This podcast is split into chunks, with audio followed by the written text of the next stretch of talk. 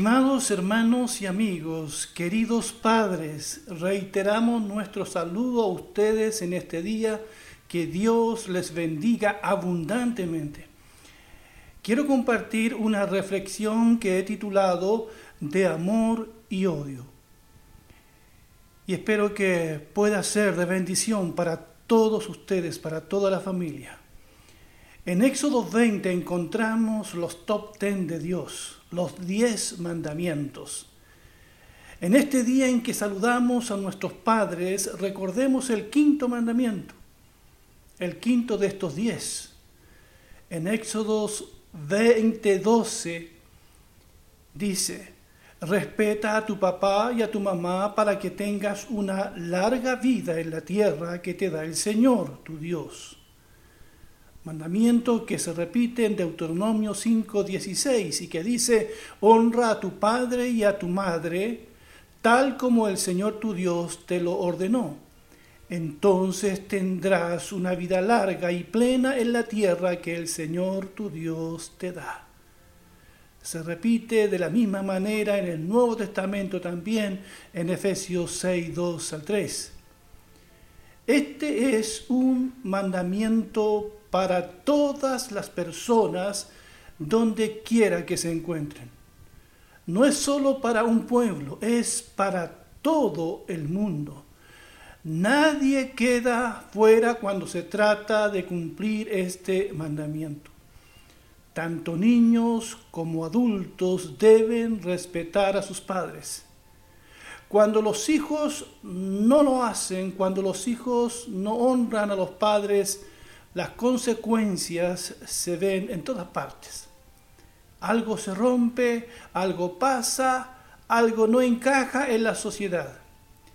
Es cierto que debe haber respeto mutuo entre todos los integrantes de un grupo familiar, pero hoy queremos hacer el énfasis en este quinto mandamiento.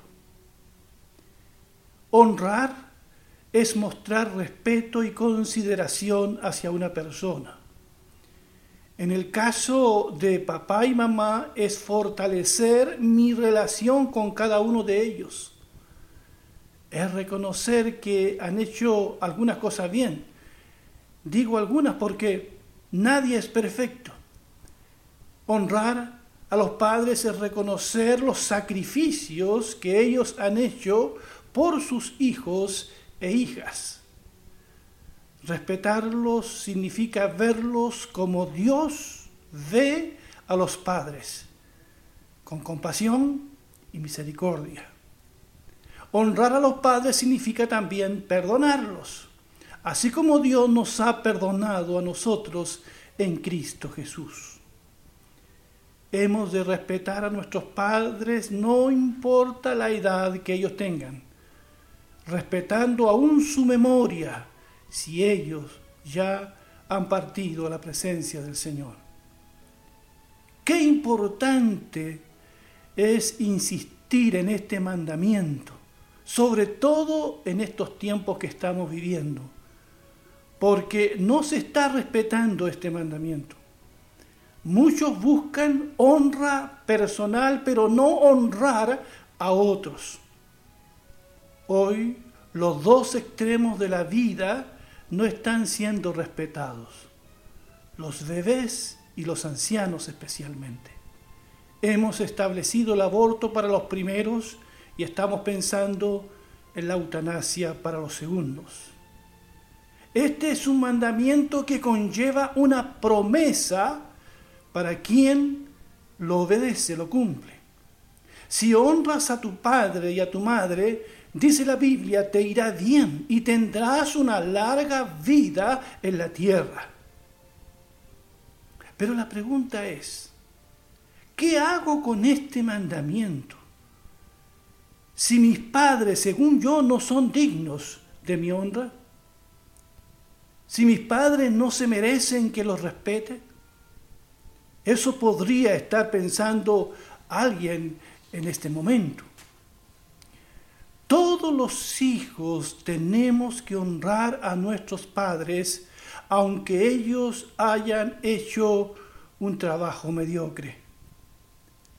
La Biblia no dice respeta a tu padre a menos que sea bueno, perfecto y nunca se equivoque. La Biblia dice respétalo porque son tus padres. En esta ocasión quiero llevarlos brevemente al segundo libro de Samuel, a fin de que saquemos lecciones de esta relación de amor y odio de un padre con su hijo, de David y su hijo Absalón. La Biblia dice que cuando Absalón dio muerte a Amón, su medio hermano, por la violación de su hermana Tamar, las cosas se pusieron muy difíciles para David su padre. David estaba herido en lo más profundo que dos de sus hijos se hayan peleado de esa forma. Nos recuerda la historia de Caín y su hermano Abel. Y aunque Absalón no mató directamente a su hermano, sí planificó su muerte buscó vengarse de su medio hermano por haber abusado de su hermana. Ante el dolor y el enojo de su padre, David lamentablemente no hizo nada para remediar este conflicto entre hermanos. Y Absalón tuvo que salir huyendo de la presencia de su padre y anduvo tres largos años fugitivo. ¿Qué pasó con su padre en todo ese tiempo? La Biblia dice en 2 de Samuel 13:39, y el rey David, ya resignado de la muerte de Amón, anhelaba reencontrarse con su hijo Absalón la pregunta es si lo extrañaba tanto. ¿Por qué no fue por su hijo? Él era el rey. Podía hacerlo. No lo hizo quizás por orgullo. Habían sentimientos encontrados en David. Por un lado quería perdonar a su hijo, estar con él, pero por otro lado el recuerdo de lo que había hecho Absalón lo atormentaba. La Biblia dice en 2 Samuel 14 que Joab, general del ejército del rey, viendo la nostalgia que sufría David por su hijo pródigo, hace las gestiones para que Absalón regrese a Jerusalén. Este general hace lo que David su padre tenía que haber hecho y allí en el capítulo 14, versos 23 al 28, la Biblia dice, enseguida Joab fue a Jesús y trajo a Absalón de regreso a Jerusalén. Pero el rey dio esta orden. Absalón puede ir a su propia casa, pero jamás vendrá a mi presencia. De manera que Absalón no vio al rey. Absalón era elogiado como el hombre más apuesto de todo Israel. El verso 27 continúa diciendo, tenía tres hijos y una hija. Su hija se llamaba Tamar y era muy hermosa. Absalón vivió dos años en Jerusalén, pero nunca pudo ver al rey. Hasta ahí lo que dice el relato bíblico pero nunca pudo ver al rey. Qué extraño este comportamiento de David como padre. Cuando el hijo pródigo regresó en el relato de Jesús, ¿se acuerdan? ¿Qué lo que hizo el padre? Hizo una fiesta porque su hijo había regresado. Pero David no hizo ninguna fiesta por su hijo. ¿Y no lo extrañaba tanto? Su hijo estaba a un par de cuadras viviendo, pero no lo permitió verlo por más de dos años. Cuando Absalón decide regresar, su padre se niega a verlo. Es extraño todo esto. ¿Cómo creen ustedes que se sentía Absalón? Posiblemente pensó mi padre nunca me perdonará. Mi padre me extraña, pero qué raro que no quiera verme. No conoce a sus nietos. Esta era una relación de amor y odio. Hay un detalle aquí. Absalón había puesto a su hija el nombre de su querida hermana Tamar, a quien él había hecho justicia a su manera, porque su padre no hizo nada, complicado por sus conflictos personales y sin la autoridad había de poner orden en su familia tanto en el corazón de David como en su hijo Absalón habían crecido profundas raíces de amargura. Y a pesar de la nostalgia que ambos sentían el uno por el otro, nadie dio el primer paso por una reconciliación. ¿Le suena conocido eso? ¿Ocurren estas cosas hoy? ¿Por qué tenemos que esperar tanto?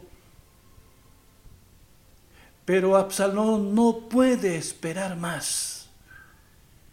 En el capítulo 14, verso 32 al 34, dijo, ¿por qué me trajo de Jesús si no tenía intención de verme? Mejor me hubiera quedado allá. Déjame ver al rey si me encuentra culpable de algo, entonces que me mate. De manera que Joab le dijo al rey lo que Absalón había dicho. Por fin el rey mandó llamar a Absalón, quien fue y se inclinó ante el rey, y el rey lo besó. Este encuentro entre un padre y su hijo fue forzado y frío más lo quería Absalón que su padre. Pero lo peor está por venir. El hijo rechazado por largos cinco años, los tres que estuvo huyendo y los dos que estuvo en Jerusalén sin ver a su padre, tiene ahora tanta rabia en su corazón, tanta frustración, que pretende dar un golpe de Estado y quitarle el reino a su propio padre. Se empezó a ganar el cariño del pueblo.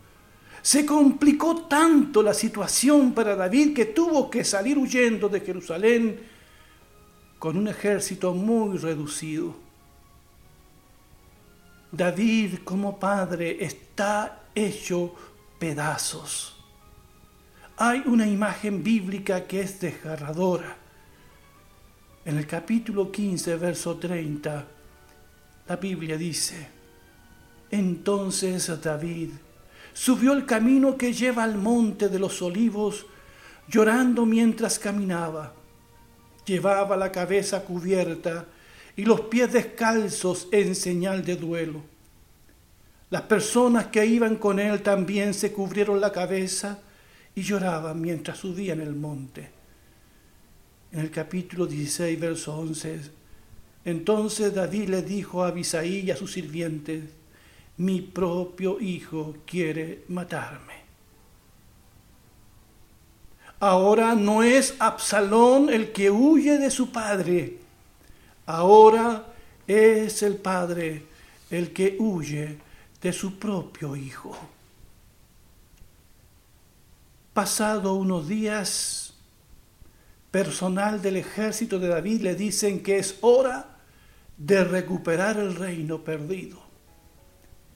David, por consejo de sus generales, decide no participar en la guerra contra el ejército de Absalón. Esta es la batalla más difícil para David. Su enemigo ahora no es Goliat, no solo filisteos, su enemigo ahora es su propio hijo. David no irá a la guerra. Se quedará en la entrada del pueblo donde se encuentra esperando el resultado de la guerra. David hace un encargo solemne a su general de ejército. En el capítulo 18, versos 5 le, le, dice, no me traten duro al joven Absalón. Y todas las tropas oyeron las instrucciones que el rey le dio a cada uno de sus generales acerca de Absalón. Y en el verso 12 dice, ninguno toque al joven Absalón. David estaba muy preocupado de lo que podría pasarle a su hijo en la guerra. Pero Joab, su general, no obedeció el encargo de David y él mismo se encargó de matar a Absalón. Fueron enviados dos mensajeros a dar el resultado de la guerra a David, quien estaba esperando en la puerta de la ciudad. Al primero que llega David no le pregunta por el resultado de la guerra, sino que le pregunta por su hijo. ¿El joven Absalón está bien? El primer mensajero no se atreve a decirle la verdad al rey. Llega el segundo mensajero, la misma pregunta de David.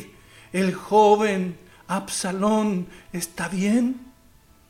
David está más preocupado de su hijo que de recuperar el trono y la ciudad de Jerusalén.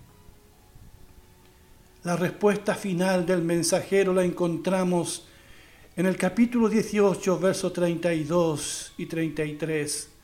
¿Está bien el joven Absalón? preguntó el rey. El cusita contestó, que sufran como ese joven los enemigos de su majestad y todos los que intentan hacerle mal. Al oír esto el rey se estremeció y mientras subía al cuarto que estaba encima de la puerta lloraba y decía, ay Absalón, hijo mío, hijo mío, Absalón, hijo mío, Ojalá hubiera muerto yo en tu lugar. Ay, Absalón, hijo mío, hijo mío. Qué triste, ¿verdad? David llora como un niño, porque no hay dolor más grande que el dolor que te provoca la misma familia, el dolor de un hijo o de una hija. Porque todos nosotros somos frágiles frente al dolor de nuestros seres queridos. Qué dolor el de un padre que pierde a su hijo. Continúa diciendo el relato bíblico en el capítulo 19, verso 1. Dice, pronto le llegó a Joab la noticia de que el rey estaba llorando y haciendo duelo por Absalón. A medida que el pueblo se enteraba del profundo dolor del rey por su hijo, la alegría por la victoria se tornaba en profunda tristeza. Ese día todos regresaron sigilosamente a la ciudad como si estuvieran avergonzados y hubieran desertado de la batalla. El rey se cubrió el rostro con las manos y seguía llorando. Oh Absalón, hijo mío, oh Absalón, hijo mío, hijo mío. El éxito en la guerra no puede devolver la alegría a este padre devastado. Pensando en David, pensando en esta situación, es el momento de decir esto nuevamente queridos amigos y amigas, ningún éxito en la guerra, ningún éxito en la política, en los negocios, en el trabajo, aún en la misma iglesia puede maquillar el fracaso en la familia, la mala relación con nuestros seres más queridos. ¿Cuántos me pregunto cuántos Absalón andan por la vida, llenos de resentimientos por sus padres, los acusan de ser parciales, de favoritismo, de no interesarse en sus problemas, de no comunicarse, de no saber escuchar y perdonar.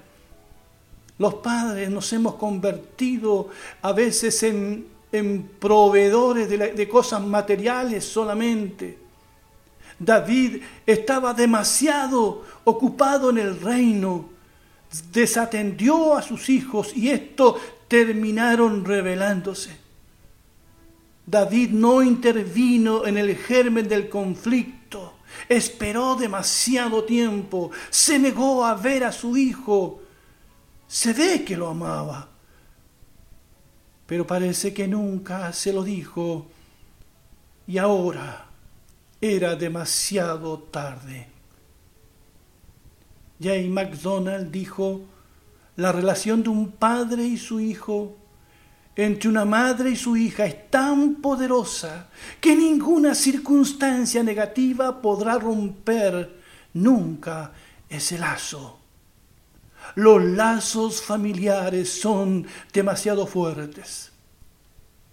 David pensaba en su hijo, su hijo pensaba en él. Pero pasó demasiada agua bajo el puente. Ambos esperaron demasiado tiempo por una reconciliación, especialmente David. Querido papá, tu hijo piensa en ti. Querido hijo, hija, tu papá piensa en ti y quiere lo mejor para ti, a pesar de todo lo que haya pasado. Así que alguien tiene que dar el primer paso en esa reconciliación, romper el silencio quizás de años sin hablarse posiblemente, años sin tener una buena conversación, sin perdonarse, sin sanar esa relación. Si tú eres un seguidor de Jesucristo, entonces estamos nosotros, los cristianos, llamados a dar ese primer paso. Nuestros hijos lo piden en un grito silencioso. Y los padres también lo quieren, aunque el orgullo a veces no les haga reconocer que quieren a sus hijos cerca, que quieren un abrazo, que anhelan el amor de sus hijos, de sus hijas, su respeto, su perdón, su comprensión, su empatía.